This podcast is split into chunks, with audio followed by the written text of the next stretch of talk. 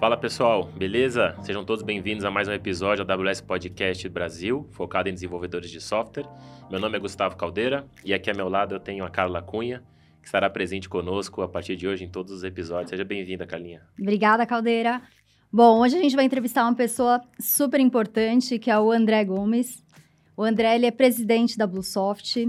Além de presidente da Bluesoft, ele é mentor, escritor, palestrante, podcaster, pai de família.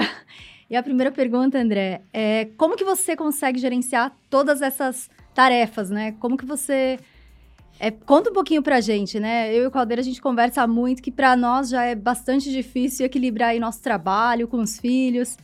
Cara, compartilha um pouquinho com a gente como que você faz tudo isso com tanta maestria.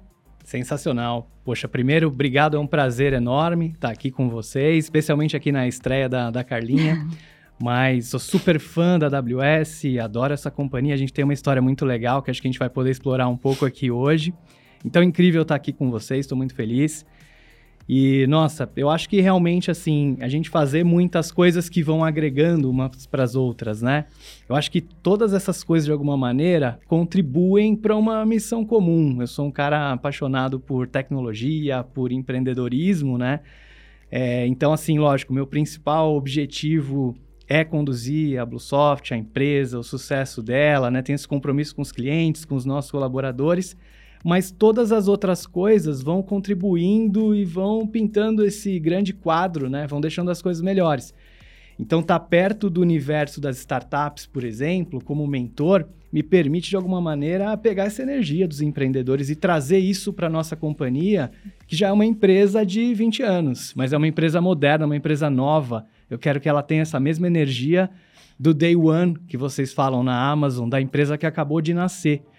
E aí, quando a gente está falando de escrever livros, por exemplo, também, né? Que tipo de coisa que a gente pode, que história que a gente pode contar, que pode contribuir para tudo isso também, que pode inspirar mais gente. Então, eu vejo que a gente conseguir fazer muitas coisas é quando a gente não perde energia. Na verdade, a gente uhum. vai ganhando mais energia, uma vai contribuindo para a outra e tudo vai ficando mais fácil no final do dia. Cara, André, achei, achei bem interessante. Foi a primeira vez que eu, que eu vi alguém falando, na verdade, a gente concentrar em torno da nossa principal missão todos esses periféricos aí que vão contribuir para a missão, né? Então, apesar de você estar tá fazendo diferentes coisas, no final o objetivo está tudo no mesmo lugar, né? E eu queria que você falasse um pouquinho da, da Bluetooth, mas antes, um pouquinho da como é que foi tua infância, quando que você depois já na fase adulta se, se viu, se entendeu como empreendedor, né? Você até, eu vi que você fala um pouco sobre ser intraempreendedor. Então, em que momento que teve essa virada de chave? Qual foi o momento que você falou, cara, eu nasci para fazer isso, essa é a minha missão? Cara, sensacional, adoro falar sobre isso. Eu era aquele moleque que consertava o computador de todo mundo do bairro, formatava, né, computador e tal e adorava, né? Quando eu tinha uns 7, 8 anos de idade, uma das empresas que meu pai trabalhava quebrou e eles pagaram meu pai com um computador. E aí levou esse computador para casa, eu comecei a fuçar, aprender sozinho, né, com aquilo e daqui a pouco estava fazendo coisas, estava criando joguinhos ali junto com meu irmão. E nunca mais parei, sempre fui muito apaixonado por, por tecnologia e por aprender, conseguia perceber que eu aprendia sozinho, conseguia fazer coisas legais, inclusive que eram úteis para os outros, né? Com 13 anos de idade, eu já trabalhava fazendo sites para a internet, essa coisa toda né, da internet que estava começando, e nunca mais parei, assim. Então, sempre continuei nesse mercado, nesse universo, por paixão mesmo, sempre gostei. E o intraempreendedorismo, eu acho uma, uma, uma história sensacional, porque não é tão comum a gente falar disso. Então, quando a gente fala de empreender, normalmente a gente está pensando em alguém que vai começar um negócio do zero, que vai que tem uma ideia sensacional, alguma coisa que ninguém nunca fez e vai lá e vai fundar uma empresa e tal. Só que tem muitas empresas que já existem hoje e que precisam de pessoas com essa mente empreendedora. Uhum. E acho que por essa característica que eu tenho, eu nunca consegui ficar muito limitado só em pensar na minha função. Então, eu comecei trabalhando na Bluesoft é, em 2005 como desenvolvedor de software. O convite já veio de uma forma diferente do que uma contratação normal. Eu já vim com essa cabeça de empreender e de mudar as coisas. Eu sempre tive essa característica em tudo que eu fiz. Então eu não conseguia ficar limitado a desenvolver software. eu começava a pensar, pô, quais são os concorrentes da empresa? O que, que a gente precisa fazer para ser melhor que eles? Qual que é o gargalo? Por que a gente não está crescendo mais? E se você tem espaço para fazer as coisas acontecerem, para mudar e para fazer a empresa crescer, às vezes você consegue fazer mais rápido e melhor do que começar um negócio do zero. E, só uma dúvida nisso aí, depois você continua a, a questão da história, mas o quanto da empresa ter uma cultura que permite que você faça isso, porque eu não sei se você conseguiria fazer esse intraempreendedorismo em qualquer lugar. Cara, sensacional. Isso vem do mindset, vem da cultura. Por quê? O que, que acaba acontecendo muitas vezes? Para a gente tentar fazer coisas de uma forma melhor, a gente tem que mudar coisas. Se você não tem autonomia para mudar as coisas, você não consegue uhum. empreender. E se você muda sem autonomia, porque você acredita muito que vai dar certo, mas erra, e naquele erro você é repreendido pela empresa, pela cultura, você é punido, você vai criando uma empresa de pessoas que não tentam fazer nada diferente do que sempre foi feito. Isso é o que acontece com a grande maioria das empresas que não inova. Então você tem aquele vendedor ali que tenta fazer uma oferta diferente e não dá certo, daí ele é repreendido. Ninguém nunca mais tenta fazer nada diferente. Sempre vai ser daquele jeito. Quando você tem uma cultura que abraça essa história de que a gente vai tentar fazer diferente e vai dar errado muitas vezes, mas que esse é o preço que a gente paga para inovar, isso não significa ser irresponsável, ser maluco, falar, não, eu vou fazer coisas que vai quebrar a empresa. A gente tem limites e a gente considera riscos, mas a gente tem que ter espaço para fazer diferente, para tentar fazer de uma forma melhor e aí que a gente consegue inovar. Então, esse mindset é essencial, né? Você precisa ter esse espaço de inovação, de tentar fazer coisas diferentes para conseguir de fato empreender dentro de qualquer organização. Legal. E você, e você comentou é, sobre uma questão de ser autodidata lá na infância, buscando um pouco de conhecimento, mas na época não tinha internet, né? Na como época... é que você como é que você foi atrás disso? Como é que você, onde você buscou essa, esse conhecimento? Cara, no começo naqueles manuais, né? Aquelas grandes bíblias ali de Basic, de né, Shell e aquelas coisas todas. E por ali a gente vai ia lendo, ia aprendendo, ia testando, ia fazendo. Depois a gente começou a ter aquela internet que era assim, né? De madrugada ali para aproveitar o pulso, final de semana. E, cara, eu adorava. Eu não via a hora de chegar final de semana para poder conectar ali, entrar naqueles fóruns, baixar material para ler durante a semana, para aprender como fazer as coisas. E aí eu já tinha os meus sites ali em HTML, tocava guitarra, então tinha site de cifra, e, enfim, ficava colocando esse tipo de conteúdo, adorava fazer isso. Mas sempre buscando qualquer fonte de conhecimento, livro, enfim, que pudesse ajudar a aprender, né? É, e ainda um pouquinho nessa questão de cultura, é, hoje vocês devem ter um grande desafio, imagino, concorrendo com empresas até de fora do Brasil, que isso aconteceu bastante na, com a pandemia, né? acelerou um pouco as empresas entenderem que não precisava focar só na, na sua região, ou no seu estado, no seu país. E as empresas todas estão vivendo um grande desafio, que já existia, que é contratar profissionais qualificados em tecnologia, já tem um gap. E agora o gap aumentou, porque a gente está competindo com a Europa contratando desenvolvedores, os Estados Unidos contratando desenvolvedores, pagando em dólar, pagando em euro. Como é que vocês se planejaram primeiro para trazer esse cara para dentro da Bluesoft, cara, aqui é o lugar certo. Aqui é uma empresa que muitas vezes o cara nem conhece. Como é que você passa esse encantamento da Bluesoft e também a retenção depois desse profissional dentro? Perfeito. Eu acho que vai muito da cultura também, né? E a cultura, ela é. A gente está vendo aqui tanta coisa legal, né? Aqui no estúdio, Customer Obsession, enfim, são coisas, Frugality, que fazem parte da cultura da Amazon. E eu acho que isso é muito importante, mas mais do que isso, a cultura é o que a gente faz no dia a dia. Uhum. Então a gente fala que a Bluesoft é uma empresa que tem uma cultura de aprendizagem, por exemplo. Mas isso só é de verdade, só é real se as pessoas estiverem aprendendo no dia a dia. Então, dentro da nossa cultura, a gente tem coisas que fazem com que a gente aprenda. Então, tem espaço para palestra, papo reto, para o pessoal escrever artigo, para o pessoal palestrar em evento. Essas coisas atraem as pessoas. A gente tem um ambiente ágil, então a gente gosta de desenvolver software de um jeito que a gente entregue valor, que faça diferença realmente para os nossos clientes, né? Tá conectado nessa parte de obsessão de cliente que vocês também têm. Então a gente procura atrair pessoas assim. No momento de pandemia, né, especificamente aqui que a gente é, vem vivendo, realmente essa essa competição por talentos aumentou mais, porque muitas empresas perceberam que elas podem contratar pessoas do mundo inteiro, não precisa nem estar no mesmo país. Então, é, a gente ter uma cultura forte, um lugar em que as pessoas sintam que elas se identificam e que elas podem crescer junto com a companhia é muito importante. Isso tem que estar muito além do nosso discurso, porque no final do dia todo mundo vai dizer isso, Sim. mas é aquilo que a gente faz, é aquilo que acontece. Então, é, na Bluesoft, quando a gente começou lá, né, com essa história do empreendedorismo que a gente falou, a empresa tinha cerca de 10 colaboradores. Hoje a gente está chegando em 150 pessoas e todos os nossos heads de marketing, comercial, engenharia, infraestrutura, todo mundo cresceu junto com a gente.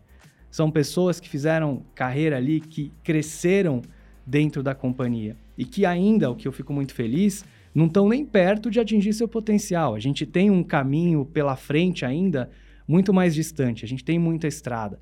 Então, a gente perceber que as pessoas estão crescendo dentro da companhia, que estão sempre melhores, que estão se desafiando, a gente vai atraindo pessoas que também buscam isso, que se identificam com isso.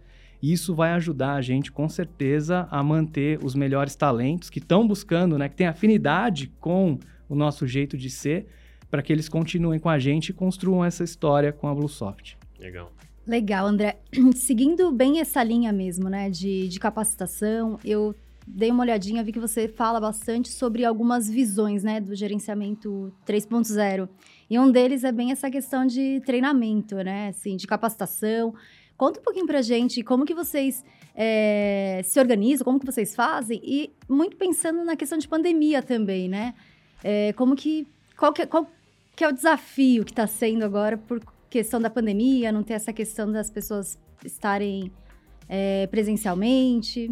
Muito legal. Essa coisa do Management 3.0, gestão 3.0, chegou na nossa história por conta dos métodos ágeis que veio um pouco antes. Então, lá em 2007, eu ali na Bluesoft, a gente é uma empresa pequena, eu percebi assim, nosso principal desafio agora é que a gente está tendo muito desperdício de processo de desenvolvimento. Qual é a melhor maneira da gente desenvolver? E aí, quando a gente olhava na faculdade, literatura, se falava de waterfall, aquele desenvolvimento em cascata, uma coisa de cada vez, e aquilo era muito burocrático, cheio de especificação. E eu pensava, tem que ter um jeito melhor. A gente foi estudar métodos ágeis numa época em que isso ainda não era conhecido, não era legal. Hoje, quando a gente fala das grandes empresas de tecnologia, todo mundo fala de métodos ágeis. Naquela uhum. época ninguém falava. Então a gente foi buscar conhecimento disso, trouxe para dentro de casa, começou a fazer e começou a compartilhar a nossa experiência no YouTube. A gente foi chamado para apresentar em eventos e tudo mais. E a gente conseguia desenvolver software de uma maneira muito diferente. Por exemplo, nossos concorrentes entregavam, e muitos ainda entregam, software uma vez por ano, uma vez a cada seis meses. A gente entregava semanalmente. Toda semana tinha versão nova para os clientes usarem. Isso veio dessa busca de encontrar formas diferentes. Depois que a área de desenvolvimento já era ágil, já tinha essa mentalidade, sabe? Time to marketing, vamos fazer, tem que ser rápido, tem que entregar, hum. tem que agregar valor, tem que inovar eu olhava para o resto da empresa e via que tinha uma cultura que ainda não acompanhava. E o Management 3.0 veio de um holandês, o nome dele é Jurgen Appelo, e ele veio dar um curso no Brasil para falar disso. A ideia dele era como é que a gente pega essa filosofia ágil da área de engenharia de software e leva para as outras áreas da empresa. Então, ele tirou um pouco dessa amarração com o desenvolvimento e trouxe as boas práticas para tudo. E aí ele fala de coisas que são muito normais para a gente no dia a dia. Então, como é que a gente faz uma empresa ter uma gestão ágil? As pessoas têm que estar, primeiro, muito motivadas, energizadas, com vontade. E aí você olha pesquisas tipo do Gallup, que 13% das pessoas só estão engajadas. 13% estão remando o barco é. ali com força total. O resto ou tá remando devagarinho, ou tá parado, ou às vezes tá até remando contra. Então, Imagina só isso, se a gente conseguir ter as pessoas mais motivadas, uhum. a diferença que o a gente não pode fazer, o impacto né, no resultado da nossa empresa. Mas se ela está motivada, ela também tem que ter autonomia para inovar, foi o que a gente falou. Então é a segunda visão. Depois a gente tem que estar tá alinhado, ou seja, qual é a missão da Bluesoft? Para onde a gente vai? O que, que a gente quer mudar no mundo? Por que, que a gente está aqui? E muitas vezes isso não é comunicado, tá no quadro da parede, uhum. tá lá na reunião de conselho, o CEO sabe falar, mas as pessoas que estão realmente fazendo as coisas acontecerem no dia a dia estão desconectadas com isso. E daí depois vem a capacitação, porque, pô, turma tá motivada, tem uma autonomia danada, né? Tá alinhada, mas tá capacitado? Tem os conhecimentos? Pô, eu quero ir para a nuvem, eu quero ser cloud native, mas e aí, meu time está formado? Tem conhecimento para isso? E daí que a gente entra, então, na capacitação. E aí não tem é, receita de bolo, cada empresa encontra a sua maneira de fazer essa capacitação funcionar. A gente fez muito através de troca de conhecimento, então de programação em par, né? Trabalho em par, realmente um ensinando o outro. Uhum. A gente tinha um, quando era tudo físico, né? Uma parede na Bluesoft, a gente chamava de Learning Wall. Então, cada pessoa do lado da sua foto colocava o que estava aprendendo. O que você está aprendendo hoje, Carlinhos? Ah, tô lendo o livro tal. Pô, que uhum. legal. E aí, todo mundo sentia essa necessidade de estar tá aprendendo alguma coisa todo dia, de estar tá mostrando o que está aprendendo. E aí o resultado daquilo podia ser, pô, vou escrever um artigo, vou fazer uma palestra, vou gravar um podcast, vou num evento para falar sobre esse negócio. E isso gerava esse movimento que vai fazendo com que as pessoas se sintam empoderadas e responsáveis pelas suas carreiras uhum. e pela sua capacitação. E uma capacitação que faz diferença de novo para a gente atingir a missão da empresa, aquilo que a gente está fazendo. Como é que isso que eu estou aprendendo contribui para que eu seja mais útil para o meu time, para que a gente entregue mais, para que a gente chegue mais longe, né? E aí essas coisas vão se retroalimentando. E aí depois que a gente fala de capacitação para fechar ali o Management 3.0, a gente pensa em como formar times, estruturar times, sempre times muito pequenos, células que tenham autonomia para inovar e por fim, a sexta visão, a gente pensa em melhorar tudo o tempo inteiro. Então é um ciclo que nunca acaba, que nunca tem fim. Quando a gente acha que tá bom, aí a gente começou a piorar e as coisas não vão mais bem. A gente tem que ter essa visão de que é sempre o dia um, de que a uhum. gente tem que sempre buscar formas melhores de fazer as coisas, né? E esse mercado de RP, André, você acha que ele já está um mercado acho um mercado saturado, não sei se é a melhor palavra, mas um mercado difícil, né? Tem muita empresa de RP, aí você tem uma concorrência local, você tem concorrência do país, você tem concorrência internacional, aí você tem diferentes tamanhos de empresas, RPs focados por indústria, RP focado num nicho específico de mercado. Cara, como é que você... Qual, qual é o diferencial que você acredita que a Bluesoft tem e se isso está ligado diretamente, estritamente com a missão de vocês, né? Sensacional. A gente começou muito cedo, né? Então, no ano 2002, a gente já tinha um RP 100% web no modelo SaaS, que nem tinha o que nome SaaS ainda, né? Isso também. Em 2002 já tinha um modelo SaaS, né? Exatamente. A gente dizia para os clientes assim, ó, nós vamos fazer o seguinte, é, a gente vai cobrar uma mensalidade de vocês, que vai ser um percentual do faturamento, e a gente vai cuidar de tudo. Vocês vão precisar ter um link e vocês vão ter tudo que vocês precisam para o negócio voar, né? não se preocupa mais com tecnologia. Essa era a nossa proposta naquela época. O pessoal achava que a gente era maluco, né? Porque tava, se vendia. O pessoal queria ter o servidor na sala, né? A gente não falava em cloud naquela época ainda. A internet no Brasil não era nenhuma maravilha. No máximo você tinha um outsourcing. Cloud era um negócio muito distante. Muito distante.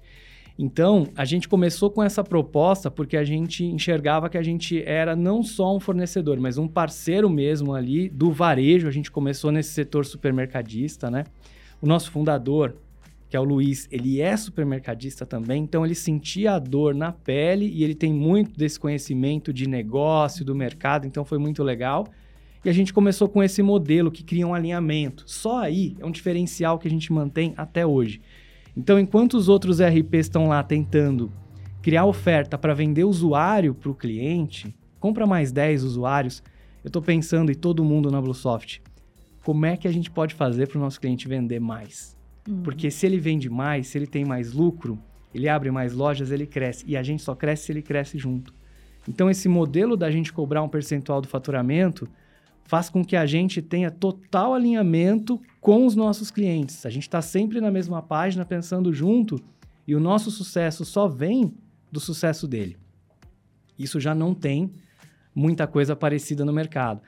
Quando a gente fala de ser web e de ser cloud native, aí a gente também está falando de um universo que a gente ainda está muito na frente da grande maioria das empresas. Quando a gente começou em 2000 a fazer web, o pessoal estava fazendo client-server ainda, né? A web ainda não era um conceito que estava tão consolidado que as pessoas de fato acreditavam que seria o futuro. Então a gente foi muito pioneiro. Um belo dia, um belo dia, aí vem uma historinha aqui que acho que vale a pena contar. A gente, ainda a Amazon não estava na nossa vida, a gente tinha um contrato de colocation com um dos maiores data centers mais seguros aqui de São Paulo, na região de Barueri ali, e nesse dia a internet quase parou. Monte de gente fora do ar, sites famosos e tal, porque teve um incêndio no data center. Os clientes começam a me ligar, servidores todos com a gente, infraestrutura toda com a gente, né? E aí, como é que está acontecendo? Está fora o sistema, tal? E a gente não tinha resposta do data center, não sabia o que estava acontecendo. Aí eu falei, bom, vou me planejar. Eu vou precisar comprar um servidor, né, igual a cada um que eu tenho hoje, para clonar essa estrutura toda em outro lugar e restaurar backup. Talvez a gente consiga fazer isso em 24 horas, né? Uhum. Restaurar tudo e a gente só perde alguma informação ali do dia. O fornecedor de hardware disse que se fosse muito urgente, em 60 dias me entregava todos os servidores. Aí eu pensei, cara, quebramos, né? Acabou. Como é que eu vou falar para um cliente que ele vai ficar sem RP 60 dias? Não aconteceu nada no final do dia, era um pequeno incêndio no ar-condicionado. A gente te teve um trabalho para conseguir entrar, porque todo mundo queria entrar no data center junto. Colocamos tudo para funcionar de novo. No dia seguinte, eu fiz uma ligação para Seattle, Amazon. É, eu não quero nunca mais ter uma noite mal dormida como uma passada, né? A gente precisa de um parceiro de cloud, a gente tem que ter mais segurança. E naquela época, a Amazon era muito nova ainda também. A gente estava falando de EC2, talvez S3. SQS, S3. Não era o que a gente chama hoje de AWS, né?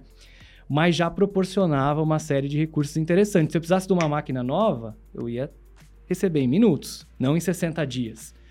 Esse já era um diferencial. E daí, com isso, a gente teve muita sorte, porque naquele mesmo ano a Amazon estava criando escritório no Brasil, já tinha uma pessoa de parcerias. A gente teve contato com o primeiro arquiteto de soluções AWS no Brasil que nos ajudou a redesenhar a nossa plataforma inteira para pensar em como a gente levava para a nuvem. Não fazendo esse lift and shift que o pessoal faz hoje em dia. Repensar uhum. para aproveitar o melhor que a Amazon tinha para oferecer. E, pô, a gente caiu de cabeça, o Ari, que foi esse arquiteto, nos ajudou demais. Sei que hoje ele ainda está na Amazon lá no Canadá, um cara sensacional. E a gente passou por esse processo todo. Em questão de um ano, a gente tinha todos os clientes rodando já em nuvem, com as melhores práticas, replicação de dados, disaster recovery, tudo isso que a gente só foi evoluindo né, e mantém até hoje. Então, é um mercado saturado, tem muita gente, tem muito concorrente é, mas também tem muita oportunidade da gente fazer diferente, né? Na maneira que a gente cobra, na maneira que a gente atende o cliente, na maneira que a gente entende um nicho, que no nosso caso é o varejo. Poucos RPs de fato entendem o varejo como a gente entende. Então a gente consegue se diferenciar e ter sucesso, mesmo no mercado com tantos players nacionais, internacionais. E vira e mexe a gente ganha dos lá de fora e fica muito feliz com isso também. Não, excelente. É, aproveitando, até que você comentou, né, sobre o, ter esse contato com o Ari, com o primeiro Solution Architect, eu sei de uma história aí que ele teve, te deu uma bronca, teve alguma coisa assim foi. aí nos bastidores. Conta pra gente como foi. Porque a gente desenhou um plano de migração, então a gente escolheu um primeiro cliente e aí falamos, esse cliente vai ser o primeiro que vai para a nuvem. Uhum. E a gente colocou na nuvem, RDS, tudo, né? Tecnologia super bacana, funcionou super bem. A nossa equipe ficou é, super tranquila também de usar a AWS. A gente passou por muito treinamento, se preparou muito bem. E aí, em vez da gente fazer uma migração de escadinha, a gente sentiu tanta confiança que a gente migrou todo mundo de uma vez depois. Então a gente migrou um, deu certo, depois a gente migrou todos. E um dia o Ari me ligou preocupado, bravo, falando assim: "Cara, né? Que coisa errada, para não dizer outra palavra que você fez aí, porque vocês acabaram de aparecer no painel aqui como uma, um dos maiores clientes de RDS da América Latina, tá, tá gastando coisa errada". Falei: "Não, Ari, viramos tudo, cara. É isso aí mesmo, tá tudo no ar, né?" E aquilo me marcou muito, porque eu falei, cara, eu nunca vi um fornecedor me ligar preocupado uhum. porque eu tô gastando muito, né? Porque a gente tá investindo muito em produto dele. E ele estava de fato preocupado que a gente estivesse fazendo algo errado. No final deu tudo certo, a migração correu tudo bem, ele continuou ajudando a gente por muito tempo ainda e foi super bem sucedido. Uma das melhores decisões que a gente tomou até hoje. Legal. E, e um, um, pouco da, da Bluesoft, como é que foi tua carreira até a Bluesoft? E depois eu sei que você teve uma carreira, vamos dizer, sei lá, meteórica lá dentro da Bluesoft, que você acabou passando por várias por várias áreas que você chama de, do intraempreendedor, né? Conta pra gente como é que foi um pouco essa... Eu comecei a trabalhar com alguma coisa mesmo muito cedo, né? 12 anos de idade, minha avó tinha uma floricultura, então aí já começa com esse pezinho no varejo. e eu, para poder ganhar um dinheirinho ali, comprar uma pedaleira para minha guitarra, alguma coisa desse tipo, eu fazia entrega das flores da floricultura ali na parte da tarde. E aí um dia apareceu lá um, um, um empreendedor, porque ele já conhecia essa minha fama de que eu consertava o computador de todo mundo. Falou, cara, tô criando uma empresa de fazer sites para internet. Vem trabalhar comigo. Mas eu vou trabalhar com ASP. Você conhece ASP? Eu falei, não. Ele falou, então tá aqui, ó. Entregou um kit com uns três CDs Uau. e umas apostilas e falou, a hora que você sentir que você consegue, você me liga.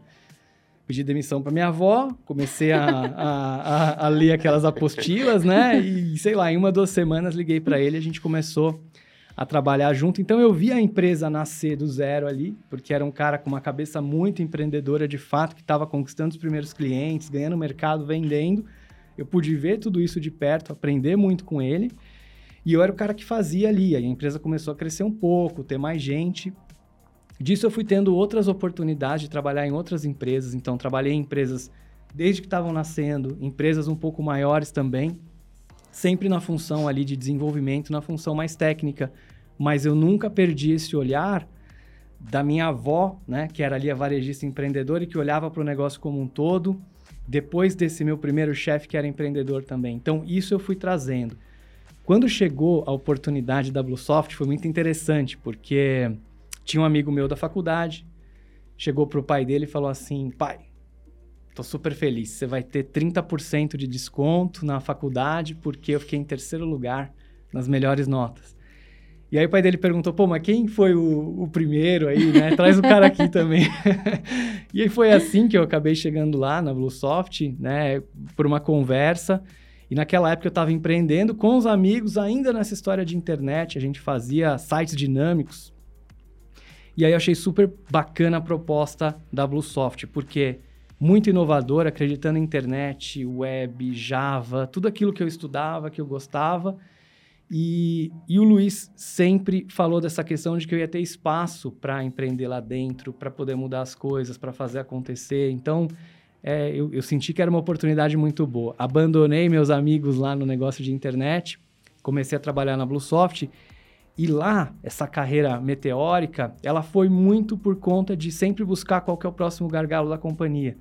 Então, eu comecei contratado como um desenvolvedor, mas não demorou muito para começar a fazer outras coisas, porque eu percebia que o gargalo estava em outros lugares.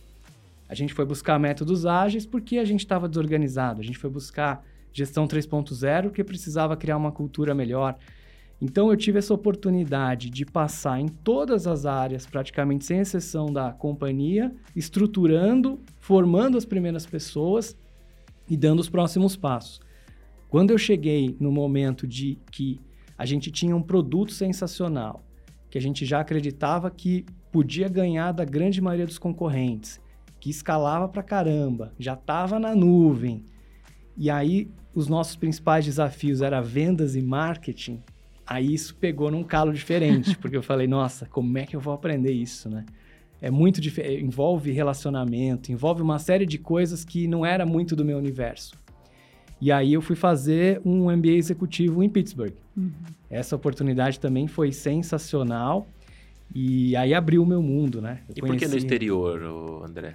Ah, eu tava um pouco frustrado, assim, com faculdade daqui. Porque como eu comecei a trabalhar com 13 anos de idade já com, com tecnologia, a faculdade foi muito chata, né? Uhum. Porque, assim, o que a gente estava tentando aprender lá, eu já fazia no dia a dia. Então eu estava um pouco frustrado com o que a experiência que eu tive aqui e eu tinha essa vontade também de conhecer como é que era estudar nos Estados Unidos, né? uhum. né? A gente acompanha sempre é, o modelo de ensino de lá, baseado em cases e tudo mais, e eu achei que seria bom para networking, para abrir esse horizonte e também para poder aprender com gente que estava de fato fazendo e não com gente que queria de repente um diploma, uma graduação melhor para conseguir um emprego. E eu consegui isso, porque o perfil de quem estava na nossa turma lá de Pittsburgh era um perfil de pessoas muito empreendedoras que fazem acontecer. Então, esse networking também foi sensacional. Não, excelente. Acho que experiência é tudo, né? A experiência que você acaba tendo realmente é, é um diferencial. É, fala também para a gente um pouquinho sobre expansão internacional, se é algo que está na, na cabeça de vocês, se é algo que vocês é, vislumbram, né? Conta um pouquinho. Legal. Bom, esse é um desafio ainda que para a gente está um pouco na frente, está no nosso roadmap, a gente acompanha isso, mas a gente vê que assim, quando a gente olha para o mercado, por exemplo, só o supermercadista, a gente tem tanta oportunidade de crescer, e aí a gente está vendo outros setores do varejo, além do supermercado. Então a gente entrou no setor de cosméticos uhum. dois anos atrás. Ano passado a gente começou a trabalhar com pet também, com bazar. Então a gente está crescendo para outros segmentos. O internacional vem mais na frente, depois que a gente tiver um pouco mais de maturidade aí. Mas uma das soluções que nós temos, né, e que atende não só o varejo, mas vários segmentos, é o Acelerato. O Acelerato nasceu da necessidade da Bluesoft porque a gente precisava trabalhar com métodos ágeis e os softwares que existiam naquela época eram para projetos tradicionais. A gente desenvolveu para a gente mesmo. Uhum. Quando as empresas vinham fazer benchmark com a gente e viam o acelerato funcionando, perguntavam, pô, como é que eu uso isso aí? E a gente falava, ah, não usa, né? É um é software é interno, é nosso. Só que depois que você escuta três, quatro vezes essa pergunta, você fala, cara, tem uma oportunidade de negócio aí, né? E aí, então, a gente criou o Acelerato. Hoje ele tem mais de 250 empresas de vários setores, empresas médias, grandes que utilizam.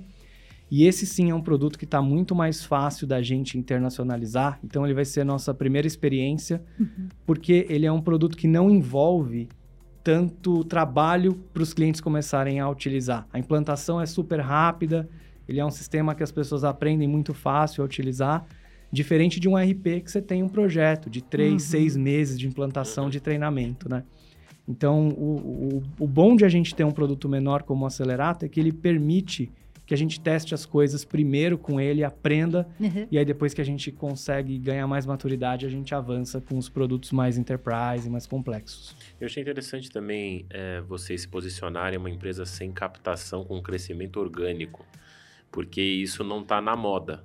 Né? Uhum. Acho que a, a, o normal hoje de uma empresa que quer expandir, que quer crescer, é buscar captação. Né? A gente vê as startups aí é, nessa trajetória.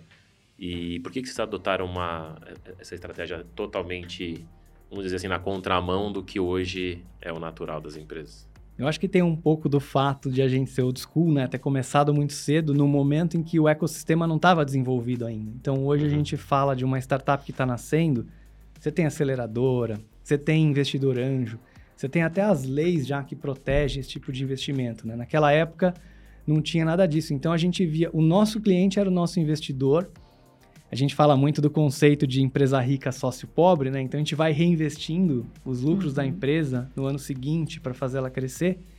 E essa foi a nossa filosofia, foi o que trouxe a gente até aqui. A gente recebe muita oportunidade de fundos do Brasil, fundos internacionais, né, que nos procuram. Eu, teve um ano que eu brinquei, eu falei, nossa, acho que se eu contar, eu tive mais oportunidade de fundo querendo investir na gente do que de cliente querendo comprar, né? Porque o mercado estava muito aquecido mesmo. Mas a gente gosta de se manter sozinho e a gente percebe que a gente tem conseguido fazer isso. Então, uma empresa sem dívida, com uma posição uhum. é, robusta, que cresce todos os anos de forma consistente, e aí a gente consegue ter autonomia de tomar as nossas decisões e fazer as coisas no nosso tempo, sem apressar de uma forma, de uma forma negativa. Então, esse crescimento orgânico funciona bem para a gente.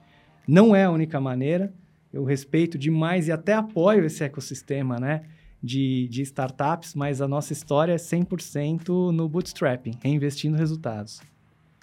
E dessa questão que você comentou uh, do seu apoio, fala um pouquinho sobre a Liga Ventures e a UOL Aceleradora.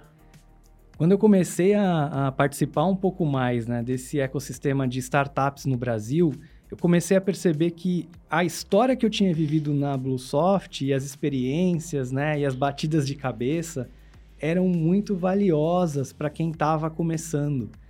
E aí veio o convite do pessoal da Liga Ventures para que eu pudesse mentorar algumas das startups. E a Liga ela faz um trabalho de corporate venture muito interessante. Então, por exemplo, tinha um espaço da Oxigênio ali da Porto Seguro, que fazia investimento em várias startups. E essas startups, elas têm um monte de desafios em estágios diferentes, às vezes para organizar desenvolvimento de produto, às vezes não sabe como contratar engenheiro de software, às vezes a cultura está meio bagunçada, não está produtiva, não sabe como fazer um contrato para o cliente. Então tem todo tipo de desafio Sim. que pode aparecer ali.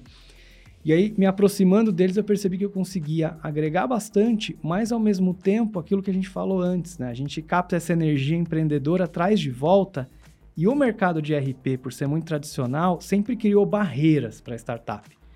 Então, se uma startup aparece num supermercado, dependendo do RP que ele usa, é inviável, porque a empresa de RP vai cobrar tão caro para fazer um ponto de conexão para a startup integrar que o cliente teria que pagar mais para criar essa oportunidade de conexão do que para a própria startup. E a gente foi na contramão.